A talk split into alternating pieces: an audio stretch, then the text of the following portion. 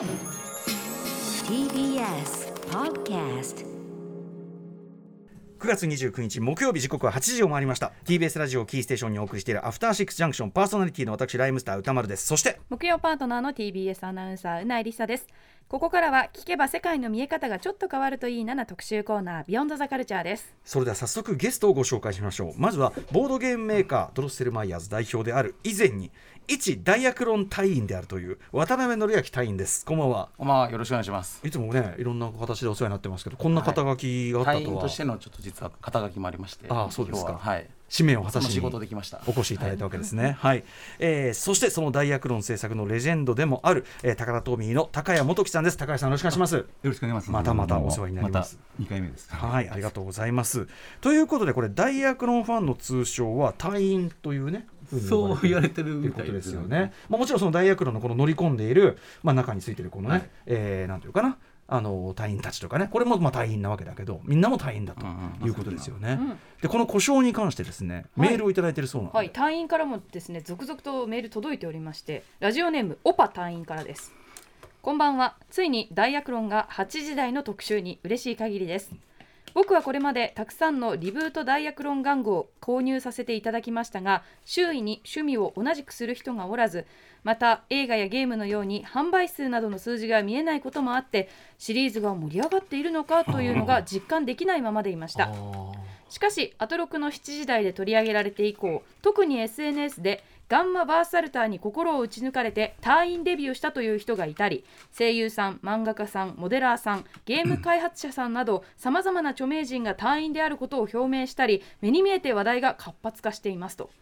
えーそして陸上機動戦艦グランドダイオンの発表と外装合体パワードコンボイの発表発売で、えー波が一つになりこれは盛り上がっていると感じるようになりました。はいえーそんな流れの中今日はどんな話が飛び出すのか、えードロッセルマイヤーズ渡辺さんはどうダイアクロンを楽しんでいるのか果たして歌丸さんは隊員デビューしたのかそして新商品の発表はあるのか放送を楽しみにしていますというメッセージです。はい、ありがとうございます。そうなんですよ。熱いメールがいっぱい来ててですね、うんそうなんですよね。あの私まあ隊員デビューっていう皆さんのちょっと熱気に比べるとあれですけど、一応そのあの私物のパワードスーツは持ってきてますんでね。ちょっとポーズずーっと放送中間ずーっとベストなポーズ、ずーっとベストなポーズをつけ続けていたというのはね、うないさんが目撃しているあたりでございます。はいとて。もちっちゃいのにそう。ちゃんとこうポーズ決められるのがこんなむちゃくちゃなポーズつけてすすっと立つとかないからね、ですよねはい、非常に楽しんでます。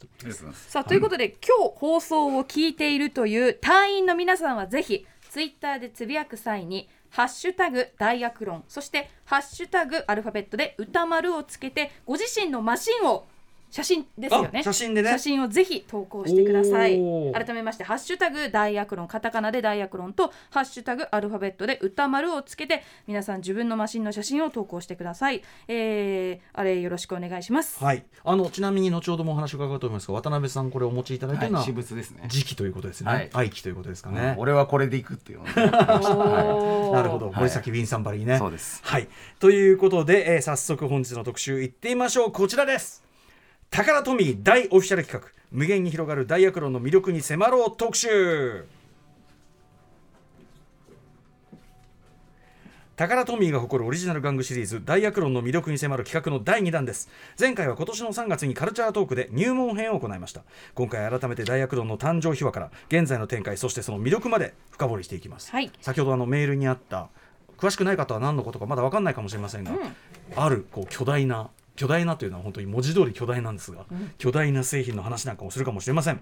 ということで改めて今夜のゲストをご紹介します。まずはタカラトミーからダイアクランロボットベース開発のレジェンド高谷元樹さんです。よろしくお願いします。ありがとうございます。はい、はい。改めて高谷さんのご紹介しましょう。いきはいましょう。プロフィールご紹介します。高谷さんは電脳警察サイバーコップトランスフォーマーゾーン電光超人グリッドマン平成版ミクロマンビーストサーガなどの子供向け玩具シリーズ さらにハイターゲット向けの12インチアクションフィギュアクールガールなど数多くの玩具企画の立案商品デザイン商品開発を手掛けています現在は展開7年目に突入したダイアクロンシリーズを担当していますそして玉古時代からのリスナーでもあるということです大変恐縮でございます。ありがとうございます。よろしくお願いしますは再度ね、レジェンドに登場いただいております。はいそしてもう一方です。でボードゲームドロッセルマイヤーズ代表でダイアクロン隊員ダイアクロン隊員の渡辺則明さんです。はい、よろしくお願いします。よろしくお願いします。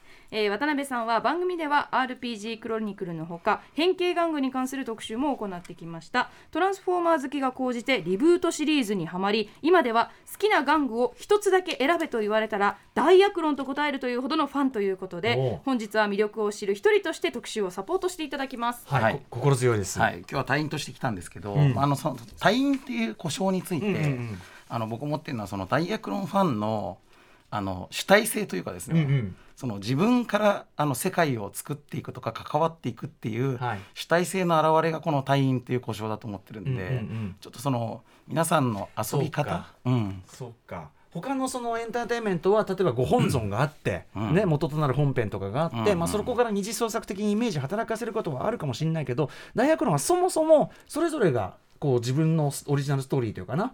自分のその中でこうあれを組んでいくっていうところだから、だからもう退院なんですよね。だか。ら自分が世界の中に入るっていう感じがあっていい名前だなと思ってますよね。うんうん。それもあって皆さん退院っていうのね、はいだと思います。ありがたいですね本当に。ね、はい、さあということで、えーお知らせのとですね本日大学論大特集。ちょっとあの前回以上にですねスタジオ内にいろいろ持ち込まれておりまして特にちょっと桁違いのでかさというこれがな、うん。お話なんかもね伺っていきますんでよろしくお願いいたします。よろしくお願いします。よろしく After Six Junction. TBS ラジオをキーステーションに生放送でお送りしているアフターシックスジャンクション今夜は大学論特集をお送りします今夜のゲストはタカラトミー高谷元樹さんとドロッセルマイヤーズ代表の渡辺則明さんですよろしくお願いしますよろしくお願いしま。いしますすはいということでまずは改めて大学論とは何か概要をうなえさんからお願いします。説明しよう大薬論とはもともとは1980年代に 当時の宝が展開していた子供向けのオリジナル玩具シリーズ。全高およそ3センチの単位フィギュアが乗り込むロボット基地乗り物等がラインナップ。その中で発売された車がロボットに変形するカーロボット等のアイテムは後のトランスフォーマーへと発展し変形合体ロボットのコンセプトを確立させたシリーズとしても有名ですそして2016年に大人向け玩具シリーズとして再起動。80年代のオリジナルシリーズから数十年後の世界を舞台とした完全な続編という位置づけでスタートしました。オリジナル同様に60分の1スケールで統一されたフィギュアやメカアイテムをコアとしてユーザー独自のワールドを自由に構築する大人のためのイマジネーショントイとして展開中です。はいということで、えー改めまして、まあ、前回もねいろいろ、あのー伺ったんですけどちょっと前回とちょっと重複するところも含めてあの高谷さんとあの基本的なお話から伺っていきたいと思います。よろしくお願いします。よろしくお願いしますはいまずなんですが、えー、タカラトミーといえばね、はい。あのもう伝統的にその大学論の以前変身サイボーグであるとか、ミクロマンであるとかでオリジナル玩具シリーズオリジナルの世界観を持つ玩具シリーズタカラ SF シリーズ、はい。続いてますよね。はい。はいえーまあ、こまずその世界観というかタカラトミーとしてどういう狙いとしてこういうシリーズやられてるとかあるんですかね？はい。まあ、オリジナルっていうことなんですけども、まあ、相当昔の話なんで、うん。私が入社する前の話なんですけど、まあ、聞いた話になっちゃうんですけど、はい。まあ、番組があるとあの番組の終了と同時に、まあ、商品も終わっちゃうっていうことになっちゃうんで。それまでのねキャラクはいター玩具というものは、はい。で放送期間と無縁のオリジナルの方がいいだろうっていううん。のが基本的な考え方らしいですね。はいはいはい。それでまあ長期的に展開できるぞというのがまずベースそうですね。になっている。あのキャラクター人気に頼るよりも遊びに頼った方が飽きられないっていう。う、んうん。はいでまあ、当時いろんな、ね、商品出てましたけど、はい。え高高谷さんから見て、はい。その当初の例えば、えー新サイボーグミクロマンといった初期のはい。タカラトミーのその SF シリーズ、はい。どういうようなこう、えー印象とかあるいはそれをこう受け継いでる部分とかあったりするんですかね？そうです。ね、まあ、オリジナルの前提としてあの世界観とかね遊びとかを伝える手段はあの商品自体しかないじゃないですか。うんうん。なのでワンパッケージの商品だけでそれらを全て伝えるような必要があったと。要するにもうおもちゃを手に取ればそうですこれが何だか分かるくどくどしい説明がなくてもそうですね。伝わってくるという、はい。ある意味そのデザイン力というか。そうですね、うんうん。あの例えば変身サイボーグ1号、まあ、これ1971年の商品なんですけども、透明ボディの中に銀メッキがメカに銀メッキのメカがねあるヒーローってことは、パッと見だけでなんか知んないけどなんかすごい未来の科学みたいなものを感じるじゃないですか、えええまあ、そういうようなところですよね。見ただけで、その、えうんうん。それそいつが何だか分かるっていうね。でまあああの組み替えていくんだなとか。そうですね。変身するんだなっていう、変形するんだなとか。ね。変身細胞はいだと着せ替えがあるんだなとかっていうのはもう一発でわかるし、そうですね。みたいな、はい。一発で分かる性っていうことですかね。ね。うんうん。見ただけでは分かるというとですね。うんうん。ご自身もその宝トミー商品で遊んでたりしたんですか？そうです。ね。あのー、偏差イブ1が本当に大好きで、うんうん。本当毎日遊んでましたね。はい。でやっぱりその独自勝手にストーリー作れるとこそうですね。あの一応簡単なね、あのえパンフレットっていうか、うん。まあストーリーとか設定があるね、はい。簡単カタログみたいなのがあったんですけども、ええ。まあそれ見てるだけでなんか知んないけどものすごくその壮大な細胞の世界とかっていうか、うん。そういうのが、はい。なんかこの読んだだけでまああるような感じがするうんうん。みたいな、えーまあ空想というか、うん、はいよよくしてましたよね、なんかね。なんか僕もそのもうまさにその変身細胞からミクロマンミクロマン登場タイミングのとかすごいよく覚えてますけど、なんか独自のなんていうのちょちょっとなんだろう日本キャラクター離れしてるっていうかなんかアメリカンとまで言わないけど、なんかちょっとだけこう大人びたせこのキャラクターの顔とかそうですね。ミクロマンの顔とかってなんていうの？なんか銀色で銀色でなんつうの？なんともそうなんとも知れんこう大人感がちょっとあって、そういうのも好きだったり、ま、だから全くキャラクターものとは別ラインのものとしてすごい好きでしたねやっぱね。はい、楽しんできた世代でございます。で、えーそんな中ですね、大役論、まあ、一大あれとして、今、2016年に大人向け玩具として、はい。まあ、再起動し、リブートしたわけですけど、えーこれ、どういうことでしょうか、その大役論、まず続編、一応続いてるってことなんですね。ええ。あの一応仕切り直しのリブートにしちゃうと昔のダイクロンっていうものとのねあのうんそのものとあと遊んでいた記憶とかね、はい。あの思い出っていうのがもう一緒に消えちゃうんで、まあ、そういうことしたくなかったというところですね。うんうん、あれは幼稚なものだったとか、そんな指定の仕方はしたくなくて、したくないですね。あれはもうすでにあもちゃんとあったものっていうふううんうん。に肯定するようにしてるというとうんうん、ころですね。それで連続していくという感じだ。はい。うん。あの時間軸的にはあのその80年代から数十年後を描くっていうことにしてますんで、うん。まあ、ちょうど当時の子供が今の大人になったような感じの、うんうん。えー時間が経過しているというはい。のが今の大学ですね。ストーリー上ねあの敵軍のそのワルダー軍団がいて、ねはい。一旦その撃退したかと思ったらやっぱり前の兵器じゃ役に立たないぐらい強くなってて、まあ、よくある展開ですけど、なのでこう新システムの構築だみたいな、は一応こうストーリーがあってなるほどっていうのがねあったりしましたけど、はい。ででもこれ大人向け玩具ってね、はい。この位置づけですけど、はい。ここでいこうっていうのはどうしてでしょうか？えっとやっぱりですね、あのーまあ大人向け玩具って割とあのななんて言いますかね、今本当にあの全盛期にまあいくらでもねあだと思うんりますよね。ですけども、それね凝ったものとかはね、うん高いものとあかそのほとんどっていうのがアニメとかあと映像映画とかの何らかの映像絡みの、えーとキャラクター商品なんですよね。確かにそれをよりリアルに仕上げましたとか、はい。っていうものですね。あのどれだけ映像に似てるかっていうのが判断基準になっていて、うん。まあ、商品見る時もねあの頭の造形はなんかちょっとアレンジしすぎで NG とか あと膝の可動域がなんかあれが再現できるんだ OK とかね、うんうん。なんかなんか審査員とかなんか技能検定みたいなこの見方をされていて。そっか。正解があるあるあっちゃうからね。うんうんうんうん。で遊び方もやっぱり劇中のポーズの再現とか、はい。そういうのがメインになってるっていう感じなんで。まあ、そういうのもね大人のあのキャラクター玩具のさあの楽しみ方としてね、はい。ありだと思うんですけどまも、あ、スケールモデル的な楽しみ方とかね、はい。そういうものは当然ありますけどね。はい。でもはいそういうのとは別のなんかもっと映像に頼らないうん。大人が自由に楽しめる、えー玩具とか、そういうのがあってもいいんじゃないかなとか、えー思ったのが大黒の始めたきっかけですね。うんうん、やっぱりもともとねその自由に遊べるものだったんだからその良さは生かしたままじゃないと大学論っぽくないし、あの昔のだからこの縛りがなくて自由に遊べるオリジナル玩具のね、うん。あれに、えー、と戻るというか、だから大人向け玩具っていうけどここまではっきりちゃんといじり倒して遊ぶものってなかなかないですもんね。そうですね子供向けのやつはなんか大人が遊ぶっていうのは結構ああるんですけども、大人用ですよっていうはっきりはい歌ってるのはあんまりおもちゃとしてはないかもしれませんね。なんかね大人向けほど飾る方に行くんですそう、よね。ぼ僕もそれはわかります。でまああのコレクションしてあのディスプレイして、うんまああんまり触らないでおくみたいになるんですけど、ね。いやもうそれこそケースに入れてさ、僕もフィギュア持ってますけどいっぱい、うんうん。でも基本ケースに入れてベストなポーズを決めて、この角度みたいな、でこの角度で写真撮ったらもう終わりみたいな、う。ん。大学論はやっぱりねその大人向けだけどいじり倒す前提で作られてるんですよ。さっきからね僕ね手元のいじりが止まらないの。や、さっきからねそう。僕もいじりながら話聞いてましたけど、うん。うん、やっぱそのいじれる、うん。うん、いじれるし変形させるしそれがなんかもうそれ自体が楽しいっていうか。そうですね。あと僕もやっぱり一あのお客さんとして、うん。あのやっぱり大人になってからそのロボットものの映像作品をとかの,、まあ、あのロボットのデザインは好きなんだけど、はい。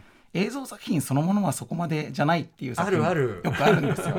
だからなんかこうその両方が100点取ってる作品ってなかなかなくって。確かに確かに。でなんかその今の大人の俺に本当に応えてくれるロボットアニメとかってまあそうそうないよなと思ってたんですけど。確かに。逆もあるもんね。そうなんですよ。話はいいんだけど。そうなんです、うん。だからまあそのこの主人公たちは好きじゃないがメカは好きみたいな しばしばあって実際にこの大学論に出会った時に、ん。この元の映像作品がないということのすがすがしさというかですね、うん。うん。まあ、それであのそのストーリー面だと自分で考えられるから、うんうんやっぱそこも100点取れちゃうんですよね。うんうんうんそれはだから実際僕はそこは嬉しかったところです。渡辺さんだってねトランスフォーマーから入ったっていうことだからそうですねある意味それ現キャラクターものとして入ったんだけどそうですね。うん。自由度が高いっていうところによりそうだと思います。で、うんうん僕トランスフォーマー特集前回やらせていただいた時も、はいあの僕トランスフォーマーも好きだけど、トランスフォーマー映像作品もありますが、うん映画もあるしアニメもあるんですけど、うんやっぱり玩具がメインで、うん映像作品はそれの一つの展開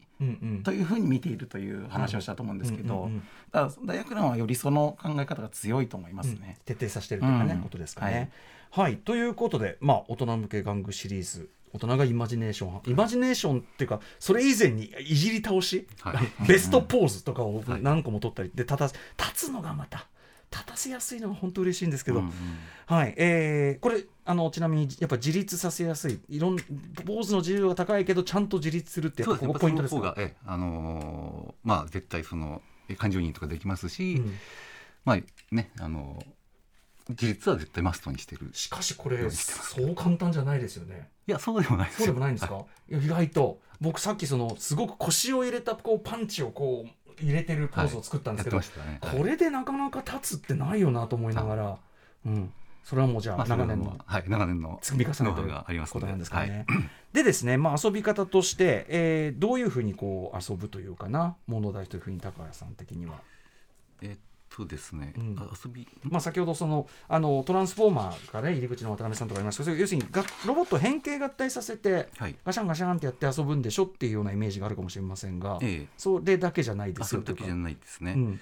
えっとまああのロボットもとかねあのーままああの大根自体ねあの一見すると、はい。まあ、変形型ロボットもでしょうとかあと、まあ、弊社で言うとねあのさっき言ったトランスフォーマーと同じでしょうとか見られちゃうんですけど、ええ。その本質っていうのは違っていて、はい。えーロボットの中心はロボットですけども、うん。ダイクロンの中心はあくまでもこの隊員なんですね。そのうん。隊員たち。人間なんですね。はい。な3センチぐらいですかね。はい、でこの大根隊員というフィギュアが中心となる主役なので、はい。まあ、これを中心にメカなりね基地なりあのロボットなりを絡めて、まあ、いろんなシチュエーションを楽しみながらはい。あの遊ぶロールプレイ遊びみたいな、そういうのが、えっと、メインの遊びになってますね。これ昔のダイアクロンのイメージが強い方はこの隊員のその造形とかい。その機能みたいなところも、ひょっとしたらその昔のあれで止まってるかもしれないと思うんですよ。はい。昔は割とこう要するにもう縦にこうなんていうかなもううん気をつけして、はい。あのこうきなんだよこう更新するぐらいの動きしかできなはいい。感じだったのが、今回この隊員のまず可動域とかそうですね、まあ、可動域が多いほどあのえー感情移入ができるっていうところがポイントなので、これだってこんな小さいんですよ。なん3センチないか。3センチまあ、3センチぐらいですかね、でもめっちゃ小さいし細いし、はい。こんなに別に要するにその単に形と人型がいてロボットに一応形上乗っけますよででもよよかろうにこんなに動くようにしたっていうのは、はい、やっぱり、えっと、感情移入ですね、うんうん。えー感情移入させるための、うんうん。まあえーポージングとかはい、そういうところですよね。これだって。ここがしっかりしないと、うん。うん、しかも可動域もあの明らかにあれですよね。後にいろんな乗り物に乗せたりすることもちゃんと想定した可動域ですよね。あのバイクとか、はい。そういうやつもこちゃんとかっこよく乗れるように。ちゃんと腰がはい、稼働するとか。そうですね。んすごい。やっぱこれ渡渡辺さんこの辺りでかいですか、やっぱり人間がいるってことはドラマが想像しやすいんですよね。うんうん。トランスフォーマーはトランスフォーマーのあのロボット自体が意思を持ってるっていう世界ですけど、うんうんうん。まあ、ダイヤクロンは大安がいまあその人間がいるわけなんで乗り物だからね本質は、っていうことはまあそこにあらゆるドラマが想定できるから、うん。なんかオリジナルストーリーみたいなものも全然考えやすいですね。うんううんんね、だからこれはまあたまたまこのデザインでデザインもいろいろあるんですよね。そうですね、はいはい。とかキャラクター設女性隊員とかあと,、えーとうん。敵客の宇宙人とかね、女性隊員もあったですね。でもすごくない？これ。この大きさで。本当ですよね。だって膝立ちもできるし。そう。腰がぐっとこう入った感じとかもできたりして、なんか前もその遊び方として、うん。なんかこう私が子供の時にシルバニアファミリーでうん。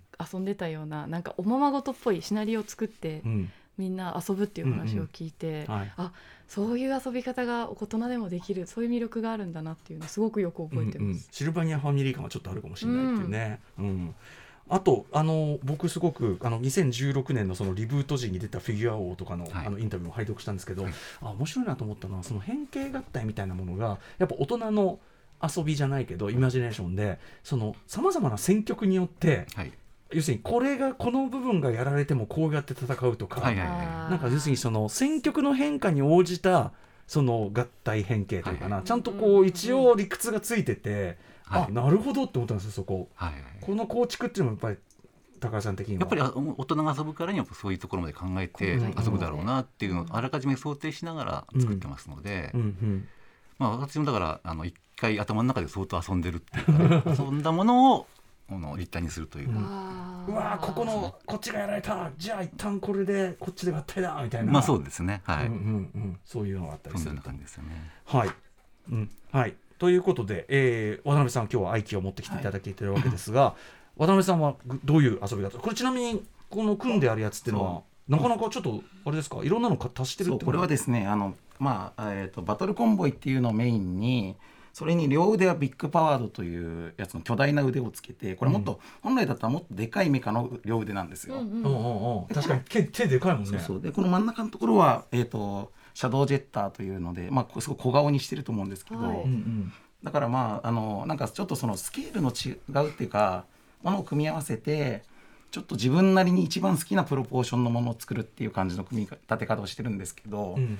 これ今回なんでこれを持ってきたかっていうとですね、まあこれそのバトルコンボイっていうののその強化パーツとしてあのパワードグレーターというですねこの強化パーツがまあ発売したんです去年、うん。うん今日今年の春ぐらいかな、うん。でそれの発売が三数ヶ月伸びたことがあって、うんすみません。申し訳ないです。あのそれが伸びてる期間にですねなかなか制作大会が大変だってね高橋さんはね、はい。まあ、自分なりのきょ別の強化形態を考えようと思って、うんうん。それでそこにあの既存のパーツでバトルコンボイをいかにパワーアップさせるかというつもりで作った、うんうん。あの形態なんですようんうね。ん。でそうするでそれを作りながら、まあ、その自分の頭の中の脳内設定としてもあのさ例えばそのバトルコンボイの強化プランとして、えーそのパワードグレーターというのが実際は採用されたんだけれどもそれ以外にあの既存のあの、マシンを使っての強化案が、そのダイヤクロン体の中にあったのではないかという想定の、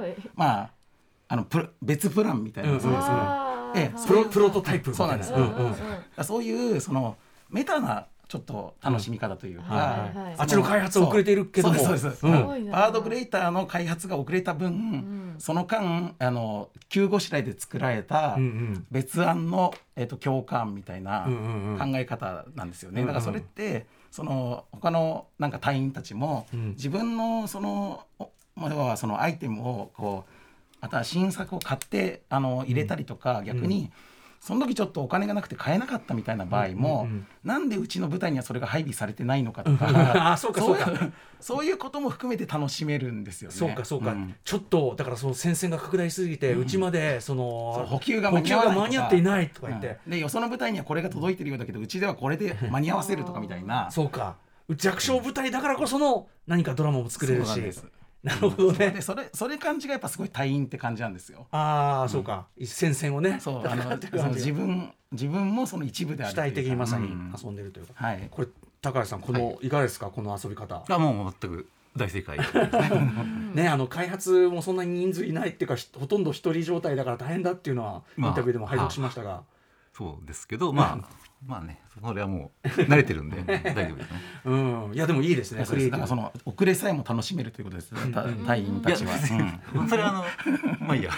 せ正当化するわけではないないけど、これちょっと楽しむことができる。実際まああのみんなでいろいろ楽しんでますってことですね。つまりその、はい。遅れ遅れとか、うん。そのまあ買えないっていうことでさえも、その要するにそれぞれのあのなんていうかなストーリーが作れるっていう自由度があるというか。買ったら買ったでそこに何かストーリーを見出していくということですよね。うん。はいはいはい。いやだあのそれはすごくわかりますしはい、えーということで渡辺さんね、えーそんな感じで遊んでるというのを伺ってきましたけど、はい。先ほどもおっしゃってましたけど、はい。あのーデザインとしてそのこうやってこう自由な遊びを成り立たせるためにはいしている工夫っていうのは例えばどのあたりなんでしょそううですね。自由な遊びって言っても、全く馴染みないようなね新鮮な全くし斬新な遊びになっちゃうとなんだかわかんないと思いますけども。さっきおっしゃったようにまず手に取って、はい。あ説明なんかあこれだなって分かるためにはだから。できるだけその多くの人たちが、まあ、記憶に刷り込まれているようなかっこいいシチュエーションとかねそういうのを形なりギミックなりに落とし込むってういうんうん、手法を、とえーしてますというところですね。例えば？例えばこの「ダイヤバトルス V2」で言いますと、えーこれあの合体ロボって、うん。あの合体すると一番最後に頭が出てくるじゃないですか。顔がふにーって出はい、てきたりします、それを、はい。あのあすいません。あれ？すごい勢いました、今あ今今出てるんですえー、ういう形で。うわーすごい。ちょっと今あんま機能してませんけど、はいはい顔が出てきたてきて、はい後ろからこの光が当てると目が光るっていうような合体ロボのねあの完成アニメとかで、はいはい。はい。あれをギミに落とすっていうところ。見せ場のとこだ。ですね。へはい。これはケレンですね、まあそうですね。ケレミというケレン味をところですね。ここぞというところで使うと。えこれ上がんない？ねゼンマイで。変身の瞬間がリアルでそうですね再まあ現できるって、ははい。昔からこうさ変形ロボの顔出るギミックって最高じゃない？ね。渡辺さん。好きでしょ、うん。いや好きです。好きでしょ？でワワンセブンの顔がスライドして出てくるといや好きころとかです。よあのライディーンの顔がパカとかさ、うん。あれ大事じゃないですか、でうん。逆にそういう遊び方したい派からすると好きじゃないのはあの完成させる時に手首を取り替えなきゃいけないとかそのなんかおもちゃの中でしか起こらないことがなるべく起こってほしくないんですよ、うんうんあーうん。だから映像とのズレみたいなのが。そうなんですそれがほとんどないっていうのがすごい、そういうやっぱり無粋な付け替えみたいなことはあんまりしないよそううにですね。ええ。ようにはなってる、はい。でこのあとこの、えーとバトルスで言うと、えこいつってあの腕が破壊されたらまあこう破壊されますよね腕がね。ややられたっつって腕が取れちゃって、うんそうするとこのスキャノンがこうスライドして、うんうん。あれ？キャノンがガキーンっつって。腕代わりにこれなるんだ。が腕にへ変形するという。あーしかもちゃんと関節とかも含めて、はいはい全然、ーえあすごい。予備パーツとしてちゃんと成り立ってるとスペアが降りてくるってい。うね。へすぐ戦えるんだそのまま、あーすごい、っていう感じ。でこのシチュエーションっていうのは実はある有名な映画の映画のシークエンスから、えー撮ってるんですけどおなんだ？わかりますかね？えなんだろう、えー片腕がなくなって？レールレールで武器が降りてくる。レールで？武器が降りてくる？なんだわかる？わかんないです。なんでしょう？あえっとあのタクシードライバーですね。ああ！えそんな？タクシー？ロロボじゃないんだ。タクシーでトラビスがね。あれトラビスのロバート・デ・レニーロと演じるトラビスがちっこいピストルをこう袖でシャキーンってこうやってはあ。シャキーンって出す装置をじ作るんだけど。あははでもうねあの持ってた銃がもうね撃たれて落ちて、はい。これがシャシャキーンって出てでもうあめちゃくちゃ銃かっこいいじゃないですか。敵は敵はもう銃持ってないなって油断してるとシャキーンってね。もう一丁出てくると、あれの、えー。が元ネタという。かトラビスなんだ。えー意外とロボットアニメとかじゃないんですね。まああんまり実はロータに詳しくないっていうね。えじゃあそういうこう一見そのなんていうかな直接的ではないはい。そういう映像作品からそうのですね。ネタ探しというか。デスロードから撮ってるとかねまあいろいろありますすまもんね。へえ、じゃあ常にそういうこうかっこいい。でもあこのギミックがかっこいいんだとかそういうのこういうシークエンスが、うん、それをおもちゃに落とし込む、うんうん。まあ、それが割とあのよくやってますね。へえ私ロボット詳しくないんですけど、うんうん。こういうロボットって結構あるんですか？いやーどうですか？え腕を失って腕を失ってもう一個腕が出てくるはなかな とかかなんかそのあでも本当に自由自在に。変形合体の理由付けとして、うんうん。その戦場でパーツを補充しやすいように合体できるようにしてるのだって説明してる作品はたまにあります。あー。なるほどやっぱそのリアルリアルさをこう、うん、いやでもだからそういうところからてっきり引用してるのかなと思っていたら、うんうんうん。あの意外意外な元ネタだったんですごい驚きました。びっくりだよ、うん。タクシードライバーは絶対思いつかない。へえでも素晴らしいあの、はい。なんていうかな肝骨だったりというかね、うん。感じだと思いますそしてですね、えーまあ、今までは2016年に再起動した大学論のコンセプトが上がってきましてぜひ皆さんあのもしあのいビジュアル的にピンとこない方いたらネットとかでそれこそ大学論、そのなんていうの？し新しい方の隊員のこの可動域とか見るとびっくりすると思うんで。変身シーンみたいなので検索したら動画とか上げてる人もあったりするのかな？はい、ちょっとそういうのを見てもね、イメージしていただきたいですが大学論、えーこれあの実はこの間特集した時からもですね、い。リスナーからもいっぱいメールいただいてやばいシリーズが今年から新たなシリーズ始まってるわけですね。はい。はい、あえっとあの、まあ、通称あのハードダイレクロンと歌ってるタクティカルムーバーというシリーズですね。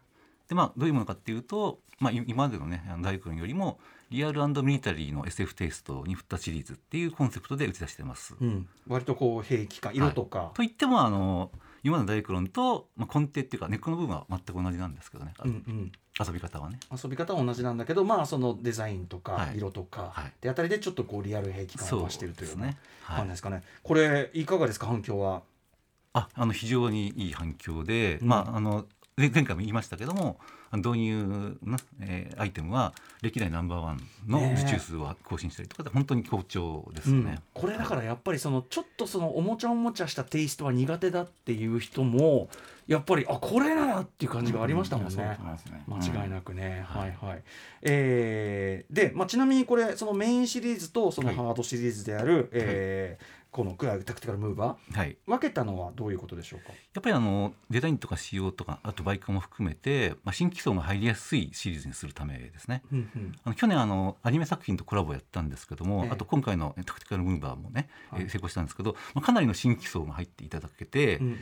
あの大根時代の土台がねすごく強くなったっていうところがあったんですよね。うんうん。まあ、それやったおかげで、まあ後から紹介しますけどこのね、えーグランドダイオンの強気な仕様と、あの強気。バイクっていうのが設定できたという、強気というね、はい、相当大根のこのうん。土台というか、それが、えー固まったというへのがあるので、ーうん。まあ、そういうね、はい。えー新陳代謝をしたいという、うんうん、やっぱり、あのビッグネームであることって強みでもあるけど同時にもうこれ以上ない壁にもなりますもんね。そうですね。あの昔のダイクロンを知ってる人は、まあ、結構これが好きでね、えーいいらっしゃるんですけども、まあ、し知らない人もやっぱりいて、はい。あの80年代以降に生まれた人とかねはい。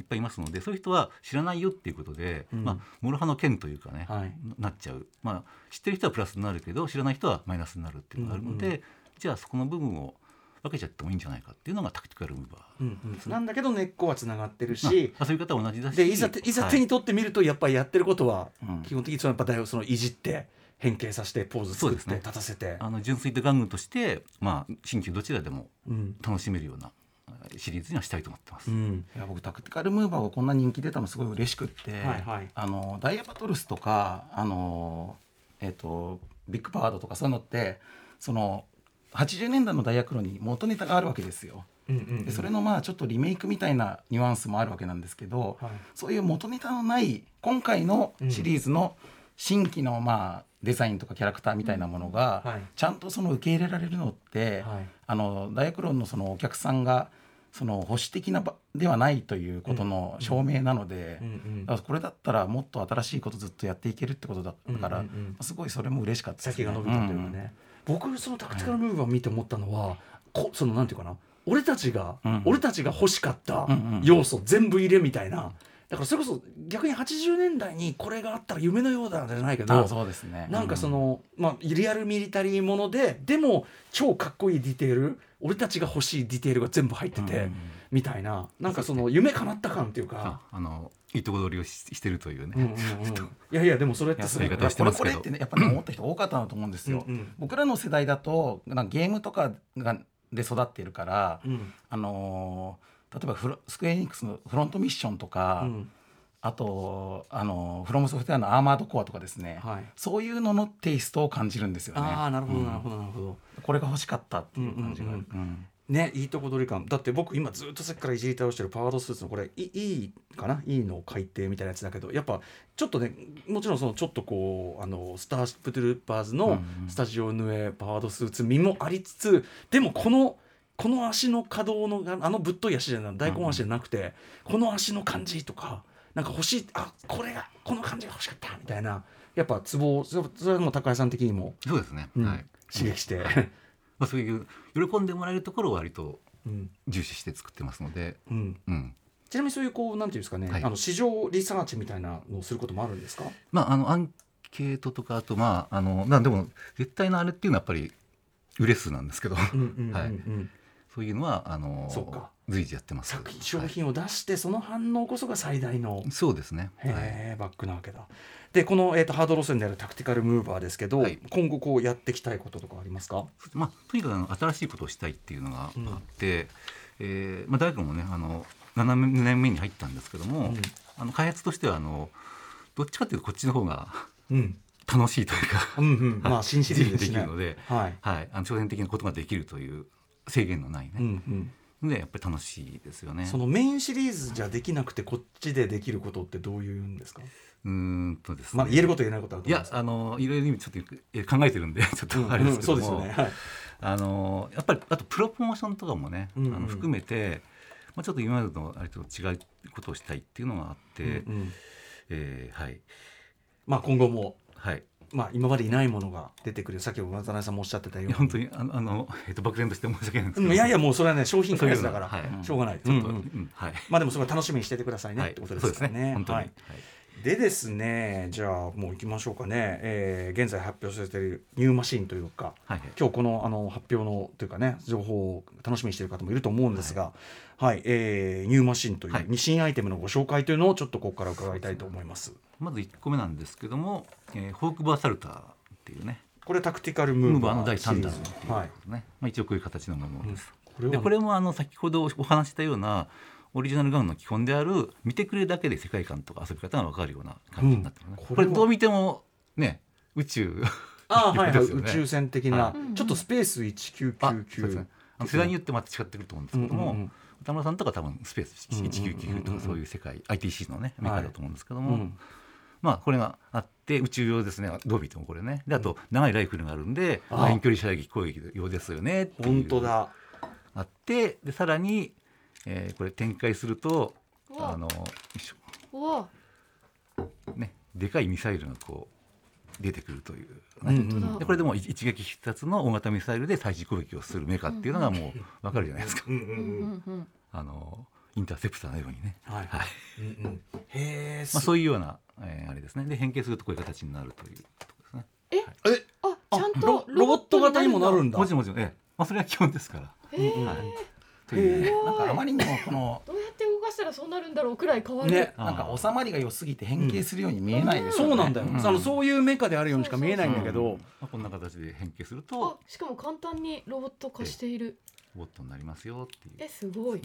へこれこの間の宝富エキスポで展示されてて初めて発表されたんですけど、うんうん。やっぱこれってこのこれを展示してるのを見ただけで単に新商品が1個あの発表されたっていうだけじゃなくて、はい。あ宇宙ありなんだみたいな。確かに。あのダイヤクロンの世界でまああの月面のやつとかは今までもあったんですけど、はい。宇宙空間の戦闘っていうイメージって今までなかったんですよダイヤクロンので、うんうんうん。なんかこうあの商品の発表によってはい。世界観のが広がるっていう、うんうん。あなんかゲームでいうとフィールドが100うんマップと広がった。そう。追加フィキャラクターが発表されると、追加マップも発表されるみたいうんうんうんうんうなん。そういう感じの想像の広がり方するのが、うん。すごくダイヤクロンっぽいなって思いましたね。これ確かに、はい、でまあ宇宙もありますけども、まあ、この次作ってるのがね、まあ、おおそらく水中用あこれおそらく初めてのうん。あれだと思うんですけど、まあ、それとかもあ考えてるかもねっていう。確かに。最高ですね。ー最高ですか水中用好きですね。うん。ねえやっぱりそのそれ用の仕様っていうのが出てくるし、へえでもとにかくプロポーションも変化させても見事だし、はい。うん、超かっこいいですねやっぱね。ありがとうございます。うんうんなんか今想像力膨らみました。スペースシャトル風から、うんうん。うんそのロボットに進化する時ってどういう攻撃とかどういう敵が来た時に、うんうん。そういう変形させるのかなみたいな、戦うねその形になって戦う必要が出てくるかっていう。うんはい、ホークバーサルター。これがまあ発表されたばかりで。これは発売予定とかっていうのは？は、まあ、もうちょっと待っていただまあ、もうちょっとで一応先全先生に情報が。先生に すいません。先生に配備されるようになるので、対応できますので、はい。宇宙軍をうちも整えなきゃなっていう気持ちになりますよね。宇宙軍時代、三台欲しいところですね、これはね。まあ、いいや、はい。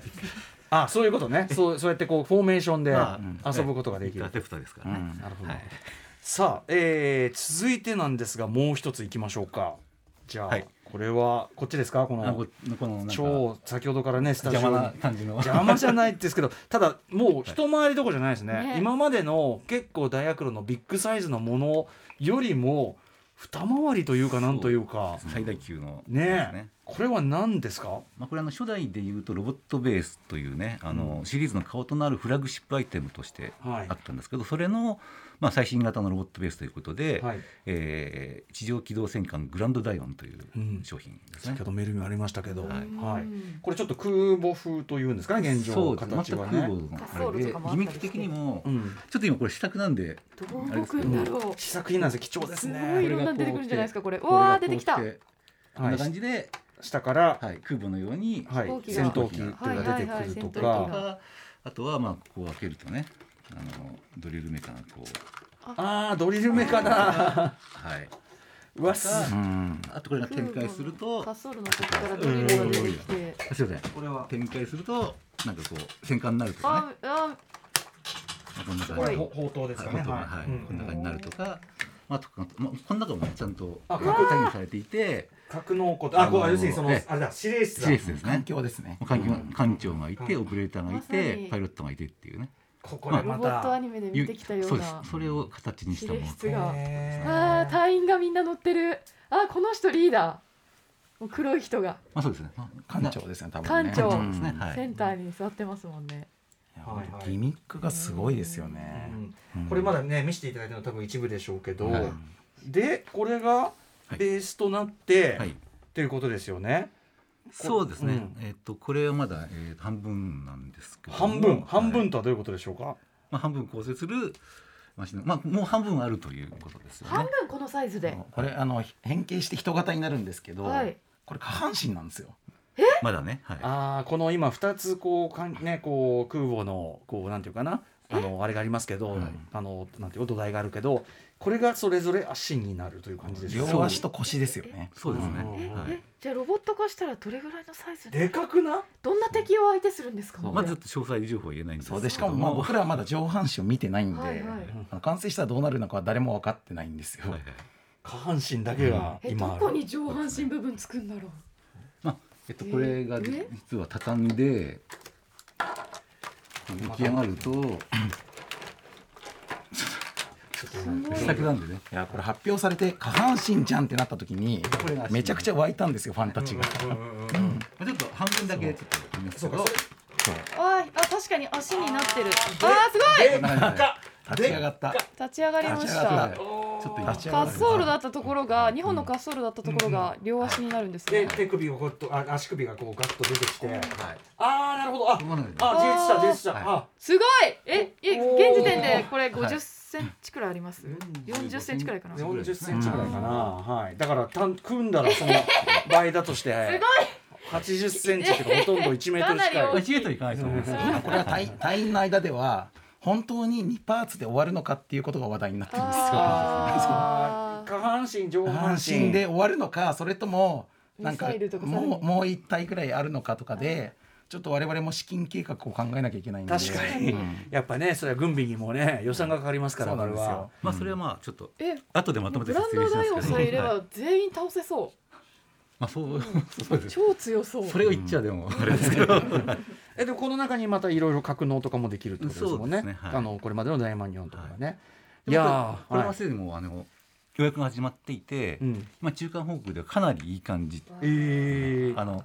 デルタフォースでいうと、あの。手間がかってる感じですね。わかります。えでグランこの非常にいい感じです。よねはいこのいい感じになってるということですね。うんえー、とグランドダイオンではい。あれかな？お値段とかってこれってもうあれなんですか？あえっと、もう発表してるんで、うんえっと、六万円？6万円今日。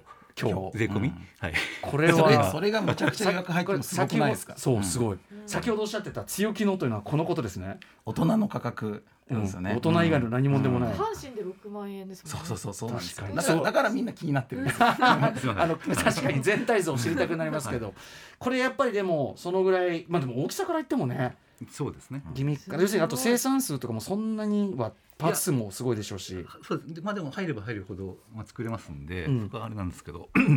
これはあの受注ベースとか予約でやってるんですかね？そうですね。予約受受注とまでいかないけどって感じでしょうか、予約受注に近い形という言い方をしてますけども、だから欲しい人はまあできるだけそうですね。発売日にまあ事前に言っとけってことですね、まあそうですね、なんかお父さんがこれを買って子供が一緒に遊んだら他のロボットじゃもう子供は満足できない。満足できないね。体になりそう間違いないですね。ね。最高峰ですからね。だって我々そのロボット玩具市場こんなもの見たことないですいからね。やそうなんですよ。ぼ我々もやっぱり価格とかよりもなんか自分の一生の中でこういうものが発売されることってもうないだろうみたいな、高井さん的にもこれは感じそのもちろん値段設定も含めて、はい。なかなか冒険をしてるわけですよえね。あの本当このサイズ作ったの初めてですし、うんうん、あで、のうん、そうですね。これごと変形して。い。やそうサイズもだけどやっぱりそのギミックの密度とか、うん。クオリティとか全部含めてですよね。うんうん。うんこんなものが二度とできると思うなよと。そうそうそうそう。だからもう高いとか安いとかじゃないんだよみたいな感日本日本のロボット玩具市場に残る金字塔だと。いやそこまであれですけど、うん。まあでも基本的にあのフラッグアイあ昔のやつはねフラッグアイテムだったんですけども一応今回のやつはまあどっちかというとエクストラアイテムっていう位置づけ。まあ、うんうん。お祭りアイテムですね、まあね。そんな位置づけそうか。で考えてます。普段はこうやってまあチャキチャキチャキチャキ遊んでいただくとして、ついに何年かに一度ドンってきたぞと。はいということでございます。はい。グランドダイオンちょっと今お話してますが、メールが来てるそうはいなんで、、えーラジはいオネーム、タオ隊員より届いております。先日タカラトミーエキスポでグランドダイオンの色彩試作を見てきました。いやもうすごかったです。大きい。えーそれでいて決して大味ではなく細かいディティールがびっしり入っているから巨大感がやばいギミックもふんだんに盛り込まれていて特に関西機が格納リフトから飛行看板にせり上がってくるところは最高です先ほどねちょっと見せてもらいました。はいはい。えーロボットベースはダイアクロンシリーズにとってまさにフラッグシップアイテム。だからこそもしもリブート版で出すのであれば価格設定や大きさなどで妥協することなくその時点で考える限り最高のものにしてほしいと常々思っておりました。あグランドダイオンの仕様を見てまさにその願いが叶ったと感じております。残りの上半身部分にも大いに期待しておりますだからもうあの軍備に糸目は軍事費に糸目はつけないと。ね妥協しないでくれってすごいですよね。ありがたいですね。かかってこい。とにかくこっちも全力で答えるからあのそんなことでビビんないでくれってすごいしね。でもこれはね本当信頼感ですよ。シリーズが積み重ねてきた。確かに確かに。やっぱ僕も今までそのダイヤクロンのまあ大人の価格ですけど、ん。あの買う前はいろいろ考えるんですが、ん。その入手してから後悔したことが一回もないんですよ。ね。うんおっしゃってますね。うん。はい。やっぱその信頼感の積み重ねが今回のこの声になってると思います。ありがとうございます。本当に。本当に高橋さんのお仕事というのがね、うん。あのでこんなことってなかなかなくない？高橋さんっていう方いそれだけのおて金を出してそも満足できてうん。次も絶対出そうって思う、お互いのやっぱこう本当信頼関係が、うねだからこのついに。でしかも皆さんその高橋さんってクリエイターがいてのそれを信頼してさ、で今までにない試みもあれしてみたいなね、しかもそのやってること自体は他のどのジャンルもやってない試みをしてるわけだから、うん。めちゃくちゃ気に入ってますよねやっぱ高橋さん、ああもうでもまあ長いんでねあのもう30年ぐらい開発やってますんで、まあそれの積み重ねであるというところ。集大成がね。ね。はい。はい。ということでこのグランドダイオン、えー今その試作機を見せていただいておりますが、えー今後の展開などについてどんなものがあるでしょうか、あのまあすごく大事なことなんであの簡潔に言いますね、まずその1としてグランドダイオンには、えー強化オプションアイテムが用意されてます、うん。はいはい、で詳細未定ですけどもあの戦艦方向の強化とあと空母方向の強化の、えーオプションをなどなどを用意してますというところですね。この中でもバリエーションが出さらにさっきのやつが戦艦っぽくなるし、うんうん。あとそれをつければ空母っぽくなる下半身だけでもさらにオプションがいっぱいあるってことですね。そういうことですね、うんはい、うん。でその2ですね、はい、で上半身を構成するマシンは1機です、うん、はい。これは重要な情報。一気はい、はい、でマシン名は、えー、と空中空母。あ違うす。みません。空中機動要塞クラウドアクロスです。かっこいい。クラウドアトラスじゃないですよ。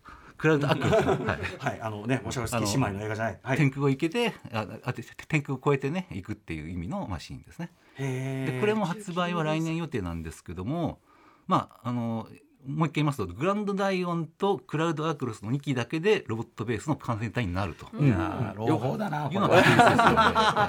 だからね、手だけ別とかじゃなかったっていうね。でも何らかのオプションまたつくかもしれませ強んけど。強化オプションだから、まあ基本はできちゃうってことですその2機でね、うん。はい、そう。いう意味ですね。そこからどういう方向にカスタムしたいかとかはまたバリエーションもあるけどもいくらでも欲しいです。はい。うんうんだし手持ちのそのダイヤクロンのアイテムとこうもちろん組み合わせて遊ぶまあなんとなくまあそうそうですね、うん。まあでも極力スタンダーローンにしたいっていうのがちょっと今回あったんですけども、うんうんうん。まあそれを持ってなくてもあそこからスタートできるっていうのもありますので、持ってもあれば当然遊びが膨れますけど、まあますけどなくても十分遊べるっていう仕様になってます。あとああちょっと時間来ちゃった。はい、えーということで最後にですねタカラトミーさんからこれ大事なお知らせをしておきましょう。はい、えー、ダイアクロン公式ツイッターでは現在 Amazon ギフトカード1万円分が抽選で5名様に当たるダイアクロン単位集結せよキャンペーンを実施中です。この機会にぜひご参加ください。受付は10月10日いっぱいとなります。概要はダイアクロン公式ツイッターをご確認ください。続いてロボットベースの受注締め切りについてお伝えします。グランダイ、えーグランドダイオンの受注締め切りは10月13日となります。ダイアクロンは受注期間中の予約数に準じた受注生産に近い形となりますので確実に入手されたい方はこの期間内での予約購入をお勧めします。そして最後にタカラトミーモールのキャンペーン情報です。10月13日の午後1時までにタカラトミーモールにてグランドダイオンご用意グランドダイオンをご予約いただくと特製クリアファイル3種がセットで付属する予約購入キャンペーンを実施中です。詳細はタカラトミーモールのサイトをご確認ください。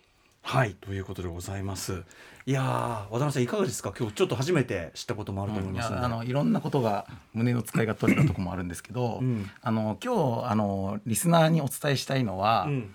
なんかたやっぱりねこのダイアクロンっていじってると無限に時間が解けるんですよ。今私もね、はい、ずっといじってますだからだからラジオっていう趣味とすごく相性がいいです。聞きながらね。そう。うんうんうん。やっぱり毎日3時間のラジオを聞きながら これをいじるというのが大人のたしなみとして完璧な組み合わせなんでなるほど。ぜひそれを楽しんでいただきたいとア思ってます。フターシックスジャンクションを聞きながらこうやってぐじぐじぐじぐじぐじぐじやってるだけでも結構はい。時間が解けてっちゃうというのがね、はい。ありますよね。そんな幸せの時間ないんで、うん。はい、そしてやっぱグランドダイオンとこう合体クラウドアクロス合体した状態、これ当然自立性というかそうですね。可動性と自立性の両立というのは当然あとで考えてます。この大きさでですよね、そんなことあるか、いやだからやっぱすごい。これ試作でもすごい安定してる感じありますもんね。やっぱりこれ多分ねこっちの下の方の重心とかも考えられてらっしゃるんでしょうからね。という高橋さんちょっとじゃあいろいろ開発で、はい。もう寸暇を惜しんでということでしょうがありがとうございます。お時間いただいて。はいはい。まあ、とにかく本当あの大君がねあのこのロボットベースが出せるって非常にいい状況になってる、まあ、先ほどのメールありありましたけども、うんうん。なってますので、まあ、あのこの先もねあのいろんな展開をもう呆れるぐらい考えてますので呆れるぐらい。はい。まあ、引き続き大クロンよろしくお願いしますというところですかね。はい。ということでございました。ちょっとお時間が近づいてあ来てしまいました。改めまして本日は大学の魅力に迫る大特集お送りしました。高谷さんそして渡辺さんありがとうございました。ありがとうございました。After Six Junction.